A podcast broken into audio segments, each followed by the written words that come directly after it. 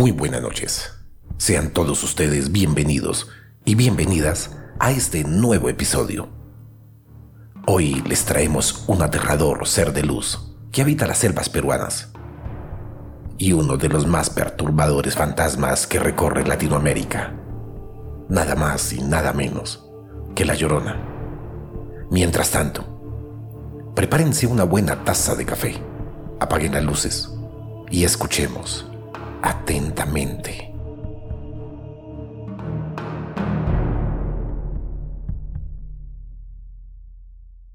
La leyenda del Tuche es muy conocida. Se sabe que es un ser que vaga por las noches en la selva. Algunos dicen que es un alma en pena, otros que es un ave, o un brujo, o un ser de luz infernal.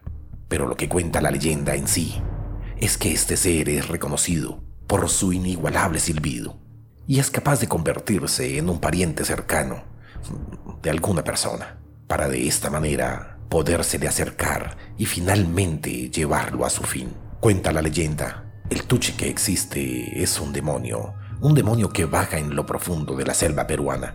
Este es un alma en pena que deambula libremente entre los caminos de la selva y cobra la vida de todo aquello que se tope en su camino. Se dice que el tuche fue un hombre atormentado que se volvió un demonio.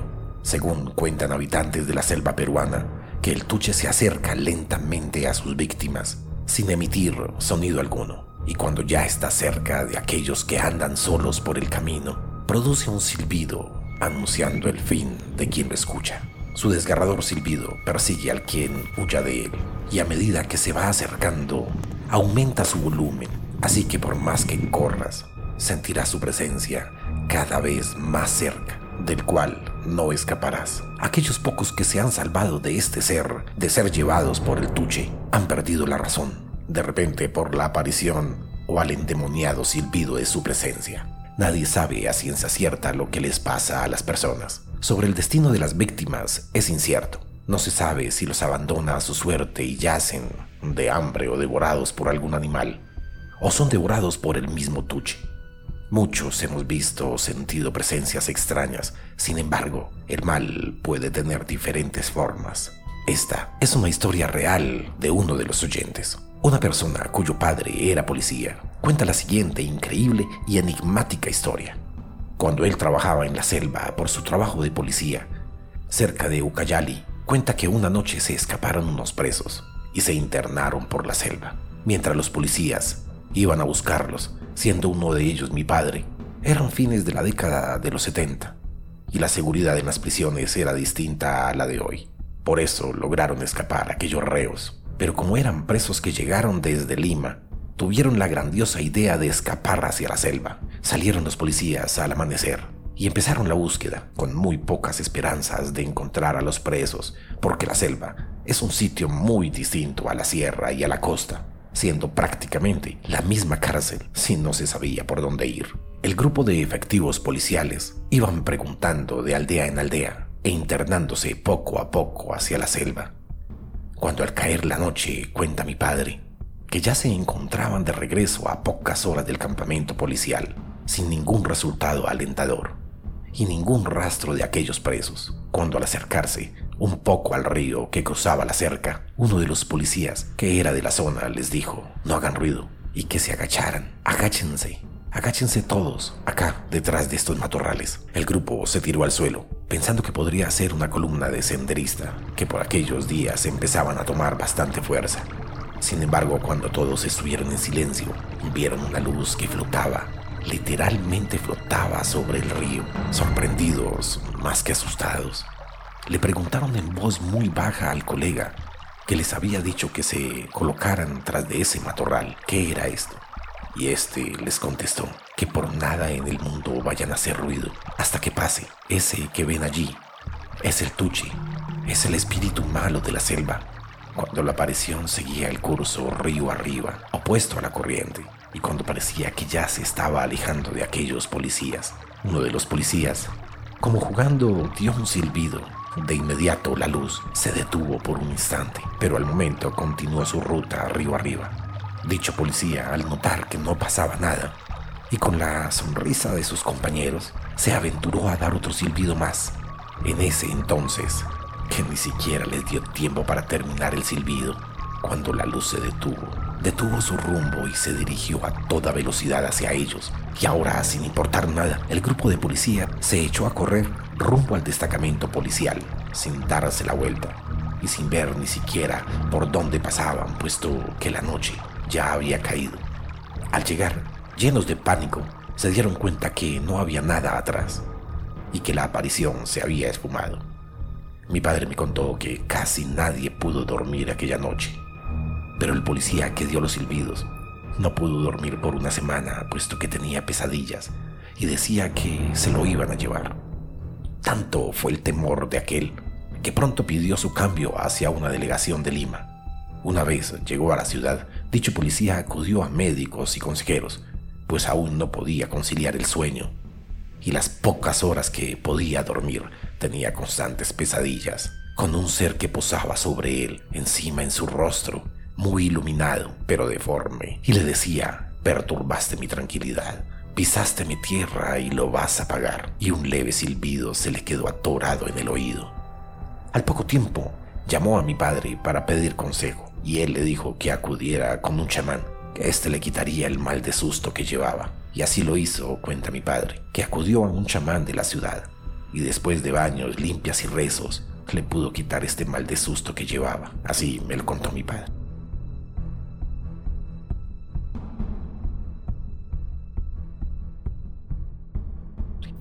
Desde México hasta Colombia, recorriendo los ríos latinoamericanos, encontramos a La Llorona. El campo colombiano es hermoso, pero además de su exuberancia también puede ser muy peligroso. No solo hay que andar con los ojos bien abiertos para evitar que algunas víboras y fieras que encuentran en el ganado un banquete y en el caminante una irresistible golosina. También hay que afinar muy bien los oídos y templar el cuero para no arrugarse ante un lloriqueo mortal. Entre los matorrales de las veredas se esconde el clamor infernal convertido en una mujer una aterradora mujer que alguna vez fue una fémina sin igual, una divinidad que antes parecía venir del cielo y que ahora parece surgir de los mismos infiernos. Las lágrimas de una mujer no deben hacer detener tu marcha, sino apresurar tus pasos. No pierdas tiempo, mira solo hacia adelante, porque su horroroso aspecto puede paralizar hasta el más valiente de los machos que tumban monte con hacha y machete. El horroroso aspecto de esta mujer puede paralizar a cualquiera. El clamor desgarrador que solo puede venir de una bestia maltrecha o de un alma en pena es vociferado a pulmón herido por la llorona, la encarnación del dolor que produce el más abominable de todos los crímenes. Sus lamentos hacen más oscura la noche más negra, llenan el firmamento con nubes espesas que amenazan con lluvia y diluvio bíblico y ponen los pelos de punta a quienes en el silencio nocturno interrumpen su sueño. La llorona deambula errante, sin el perdón de Dios, por toda Latinoamérica, por todos los ríos de esta bella Latinoamérica, pues aquella horrorosa mujer ahogó a sus propios hijos en la ribera del río. No quiso ser una madre para convertirse meramente en amante, pero la provincia castigó su atrevimiento y la condenó con una inmunda apariencia y una pena eterna en su corazón. Cuentan que quienes se atreven a prestarle atención a la infortunada mujer desaparecen o aparecen ahogados río abajo. En el mejor de los casos sobreviven, pero para ser confinados en un manicomio o en una casa de reposo, golpeándose salvajemente contra toda pared que encuentran. Esta noche, cierra bien las ventanas, cierra bien la puerta, Cúbrelas con gruesas cortinas y si tienes a la mano agua bendita, ponla por todos los rincones de la casa y que no se te ocurra abrirlas ante el lloriqueo de la dama de lo perverso, la mujer que llora la pérdida de sus hijos y que encuentra en el mal una macabra forma de hacer que otros paguen por su propio mal. No la escuches, no escuches a la llorona, porque sus lágrimas son un lamento de muerte. Aquí se cuenta su historia. Hace mucho tiempo, en un pueblito de México rural, vivió una muchacha de cabellos largos, negros, hermosos, cuya belleza era tal que todos los jóvenes del pueblo la pretendían, desde los más ricos hasta los más pobres. Todos habían tratado de distintas maneras de conquistar su corazón, pero ella no se decidía por ninguno. Casi parecía estar esperando a alguien más, a alguien de afuera, hasta que un día esa persona llegó, un comerciante que iba de pueblo en pueblo vendiendo sus enseres y que quedó perdidamente enamorado de ella. Y para sorpresa de todo el pueblo, ella le correspondió. Su amor fue tan fuerte que el mercader decidió instalarse en el pueblo y juntos fundaron un hogar en el que no tardaron en nacer tres hermosos hijos. La gente del pueblo miraba a la familia reciente y soñaba con tener algún día un destino similar. Pero el amor es una ave pasajera y el matrimonio pronto hizo frente a sus primeros problemas, los besos, abrazos, con que el mercader había colmado a su esposa, comenzaron a hacerse escasos y comenzó a pasar más tiempo fuera de la casa, bebiendo en las tabernas y en compañía de quién sabe quién. La mujer, cada vez más sola y más triste, pasaba sus días encerrada en la casa esperando a su esposo, a que éste volviera para intentar encender de nuevo la llama y a menudo se quedaba hasta altas horas de la noche esperándolo. Finalmente ocurrió lo que estaba anunciado. Su esposo, encaprichado con otra mujer, más joven y sin hijos, se fue de casa para no volver. La mujer, enloquecida por el desamor y el abandono, fue presa de una furia incontrolable y quiso romper absolutamente todo lo que le recordaba a su marido. Destruyó fotos, regalos, vestidos, hecha un torbellino de rabia. ¿Por qué le ocurría eso? ¿Por qué a ella, justamente a ella, que había podido tener a cualquiera a sus pies? ¿Por qué? ¿Por qué se había enamorado de aquel hombre que ahora la abandona a su suerte? Ya vería de lo que ella es capaz. Lo haría arrepentirse por toda la eternidad, por toda la vida, por haberla traicionado. Cuando los vapores de la rabia finalmente se disiparon en aquella mujer, ya era medianoche y la mujer se encontraba fuera de la casa. No reconocía nada a su alrededor, como si estuviera despertando de una terrible pesadilla. Se encontraba en el río, que corre no muy lejos del pueblo, sumergida hasta los muslos en el agua fría y transparente. A su alrededor flotaban los cuerpecitos inmóviles de sus tres pequeños, a los que había llevado a rastras, porque en sus caras inocentes veía también el rostro de su esposo traicionero. El arrepentimiento entonces la sacudió como un temblor fuerte en su cuerpo. ¿Cómo había sido capaz de hacer algo semejante? ¿Qué culpa tenían sus hijos de aquel desamor? El dolor la hizo aullar como un animal herido durante toda la noche. Y fue así que el sol de la mañana, asomándose en el horizonte, la encontró a la orilla del río, sin vida, literalmente sin vida, de tanto dolor en su alma. Así, lo que había sido una familia modelo en el pueblo pasó a ser una tragedia vergonzosa. Las madres maldecían el nombre de la mujer que había desfallecido a sus propios retoños, y los borrachos de la taberna hacían chistes crueles sobre ella, a quien la apodaron la Llorona. Semanas después de que enterraran los cuerpos, los campesinos del pueblo empezaron a oír de nuevo sus lamentos y su llanto en algún lugar cercano a las orillas del río.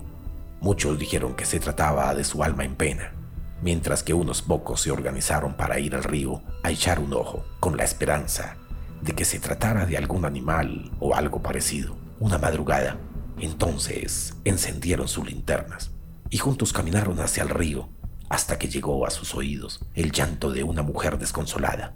Al principio eran solo lamentos y gemidos de dolor, y uno que otro chillido muy agudo, pero al acercarse un poco más, ya con la piel de gallina, pudieron distinguir las palabras. Mis hijos, mis hijos, ay mis hijos, gritaba de dolor. Y cuando los primeros se asomaron a las riberas del río, finalmente la pudieron ver, vestida de blanco, como queriendo volverse a casar, pero empapada de pies a cabeza y con los cabellos muy largos, cubriéndole casi todo el rostro y muy embarrada. De aquellos valientes que fueron a verla al río, son pocos los que se animaron a contar lo que pasó después.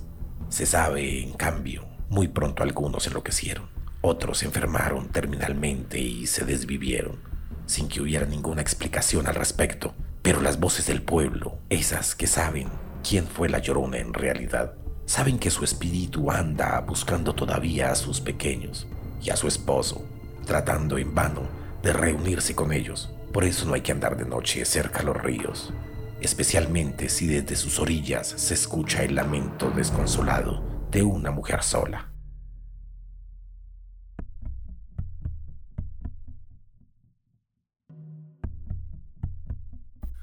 Esta es una historia que nos envía desde México, con un encuentro con aquella extraña mujer.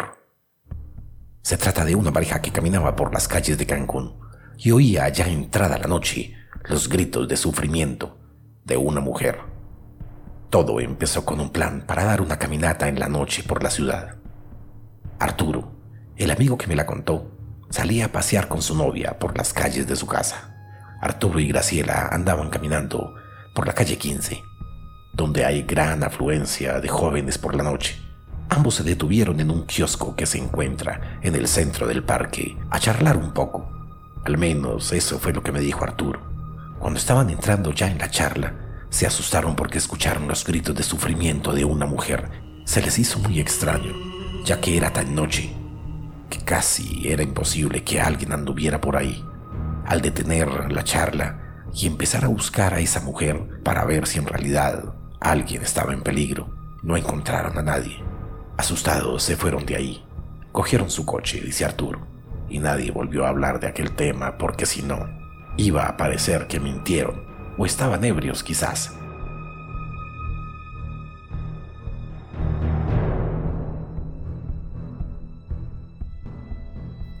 Fue hace más o menos 30 años, cuenta Ángela, cuando me tocó vivir ese momento muy aterrador.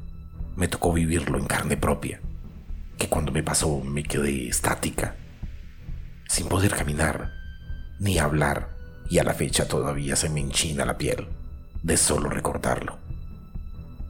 Relata que en aquellos años ella era una adolescente de apenas 16 años y por la noche le tocaba cuidar a cinco hermanos, ya que su mamá que era madre soltera, tenía que salir a trabajar en una empacadora que se encontraba muy cerca a lo que hoy en día es la clínica del IMSS, en las afueras de la cabecera municipal. Ellos vivían en una casa cerca del barrio Benito Juárez, por la calle Ignacio Zaragoza, la cual está justo a una de las bardas perimetrales del panteón municipal. Todas las noches, poco era lo que podía dormir ya que tenía que estar al pendiente de, sus hermanos, hasta que su mamá regresaba cerca de las 4 de la mañana.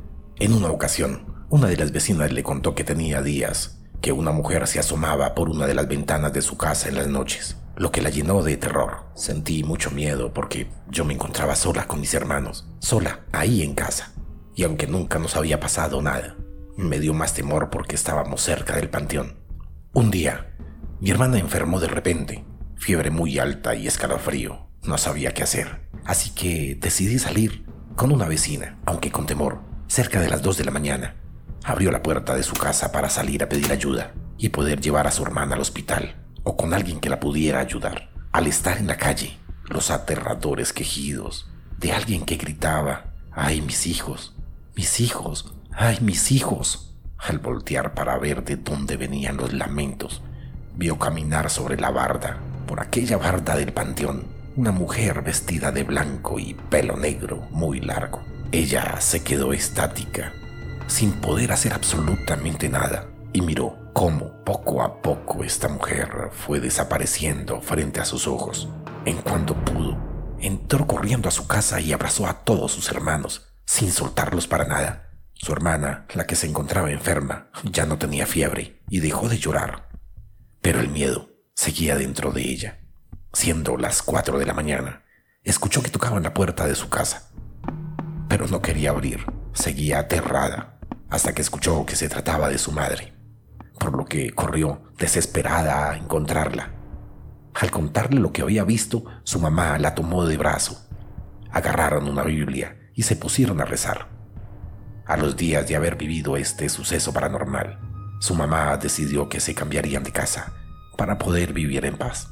Hoy, después de 30 años, cuando visita Escuinapa y le toca pasar de noche por el panteón, el miedo se vuelve a apoderar de ella, aunque no deja de voltear hacia el mismo lugar por si acaso vuelve a ver o escuchar a la llorona. en busca de sus hijos.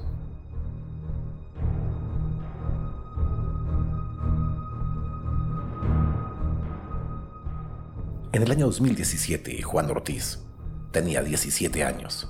Había pedido permiso a sus padres para ir a una reunión con sus amigos de la escuela, allá en un barrio de Cúcuta. El tiempo pasó y él seguía divirtiéndose, tanto que se olvidó de la hora. Cuando reaccionó a la realidad, ya era demasiado noche. Él nos contó que sus padres le habían dado permiso de salir hasta las 10 de la noche, y al ver la hora y escuchar la típica frase de los jóvenes, allí viene tu papá, lo hizo dejar la reunión y empezar a caminar a casa, pues en ese momento su mayor miedo era un llamado de atención de su padre. Cuenta él, quise cortar vuelta por la calle principal y para llegar primero que él, corrí por la terracería, pasé por cafetales y cañales. Ese camino pasa por detrás de un campo deportivo. Él seguía caminando a prisa, inclusive aceleró el paso y empezó a correr, cuando de repente, a lo lejos, vio a una mujer de blanco Jamás pudo apreciar sus pies y su rostro. La ignoró. Corrió por el cafetal. Al terminar aquel cafetal existe un arroyo que desemboca a un sumidero que cruza fácilmente. Pasé por casas y luego de llegar a la calle principal del barrio Quinta Oriental, donde yo vivo, tenía que pasar un puente, donde por debajo pasa el arroyo. Cuando reaccioné, la mujer estaba allí, allí de frente mío. Nos cuenta, la reacción de Jesús fue hacerse hacia atrás pues la intención de la llorona era taparle el camino. Él levantó la mirada. Jamás le vio las manos, los pies o la cara, pues su cabello negro le cubría por completo. El miedo le hizo esquivar a aquella mujer y brincó al puente. Contó que cuando llegó, donde había más casas, ningún perro ladró, ni se le aventó. Estaba todo en silencio. Llegó al garaje de su casa en shock. No entendía lo que pasaba. Solo sabía que se había topado de frente con la llorona. Nos cuenta me dejé caer tras del carro de mi papá. Mi familia me contó que estuvieron horas buscándome.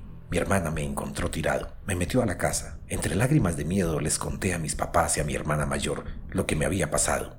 Me limpiaron con una Virgen María y un rosario. Empezamos a hacer rezos. Su hermana Jessica Ortiz nos mencionó que para ella fue impactante ver a su hermano, pues cuando lo metió a su domicilio, él jamás abrió los ojos. Estaba ido y tenía mucho miedo. Solo lloraba y no dejaba de decir, la vi, la vi, vi a la llorona. Como familia fue una noche muy difícil, pues tenía miedo que pudiese quedar algún estrago psicológico o emocional. Pero afortunadamente, hoy Juan tiene 20 años y puede contar su historia, pues no fue la primera vez que se le presentó, ni que la escuchó, ya que luego de su encuentro con aquella mujer llena de dolor, un mes después la volvió a oír ya en el sillón de su casa mientras jugaba con el celular. Creyentes de la Virgen María y ayudados de limpias y magia blanca, fue como este joven salió adelante de aquel suceso que le demostró que el miedo es un sentimiento real y que los seres del más allá están cerca, muy cerca de los vivos.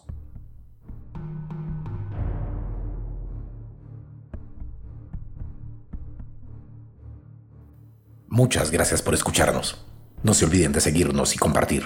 Estamos en todas las plataformas como YouTube, Spotify, Twitter e Instagram, como Latin Ghost Podcast. Envíanos tus historias al correo latingpodcast.gmail.com No te pierdas los próximos capítulos, especiales de Navidad. Y la segunda parte de OVNIs desde la prehistoria. Aún queda mucha tela por cortar. Y recuerda que los fantasmas latinoamericanos no son solamente los intangibles también están los fantasmas vivos, olvidados por los estados, aquellos que en esta época y todo el año necesitan de tu ayuda. Un pan, un chocolate caliente, un mercado si está a tu alcance o algo de ropa si es posible. Muchos de estos fantasmas viven en las calles, otros están en casa con sus hijos, sin un plato de comida.